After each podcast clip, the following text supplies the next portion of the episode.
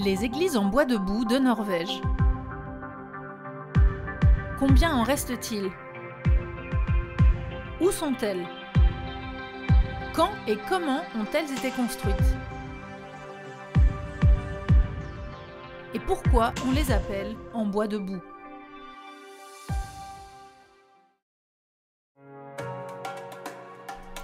Il y aurait eu, à une époque, un peu moins de 2000 églises en bois debout en Norvège. Il en reste aujourd'hui 28. La majorité d'entre elles se trouvent à l'intérieur du pays, à l'est et dans la région des fjords.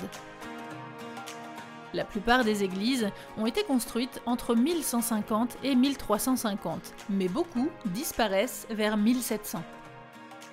À l'origine, elles étaient de simples édifices en bois, en palissade, avec des lattes de bois accolées pour former un pan. Les poteaux étaient enfoncés directement dans le sol, mais à cause de l'humidité, le bois pourrissait et les églises s'effondraient. Pour remédier à ce problème, les églises de deuxième génération ont été construites sur des socles en pierre pour isoler de l'humidité et recouvertes d'un sol en bois pour venir y déposer les poteaux pour construire la structure. Elles sont construites en pin et recouvertes de goudron naturel, ce qui leur donne cette couleur foncée typique et cette odeur si particulière.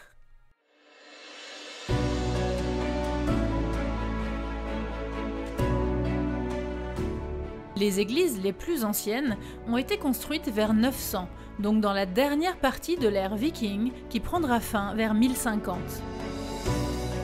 Ces monuments représentent une période de transition à l'époque où la Norvège se convertissait au christianisme. On retrouve donc dans les techniques de construction les savoir-faire accumulés au fil des siècles qui sont les mêmes que les techniques de construction des bateaux vikings. On y trouve un mélange de symboles païens et catholiques tels que la croix de Saint-André, des têtes de dragons ainsi que diverses gravures. Ces sculptures, à l'entrée des portes ou en haut des mâts, avaient pour but de protéger des démons et de faire fuir les ennemis, tout comme les têtes de dragon à l'avant des bateaux vikings. Mais au fait, pourquoi on les appelle églises en bois debout?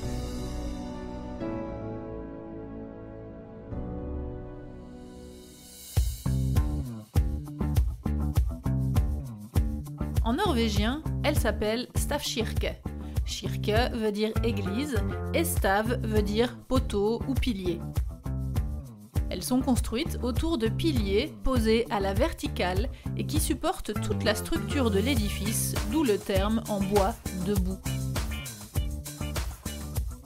Il y fait très sombre à l'intérieur, car il y a juste quelques petites ouvertures, mais cela ne posait pas de problème à l'époque, car la plupart des gens ne savaient pas lire et seul le prêtre lisait les textes. Les femmes enceintes n'avaient généralement pas le droit d'entrer, étant donné que l'enfant qu'elles portaient n'avait pas encore été baptisé.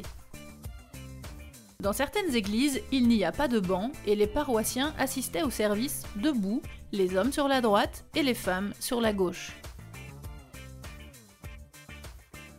On y trouvait aussi des espaces dédiés, fermés, derrière des barreaux, à l'intérieur des églises, pour que les prisonniers puissent assister aux lectures. Il y avait aussi des trappes avec des ouvertures vers l'extérieur pour pouvoir faire communier les gens atteints de lèpre ou d'autres maladies contagieuses pour qu'ils n'entrent pas à l'intérieur de l'église.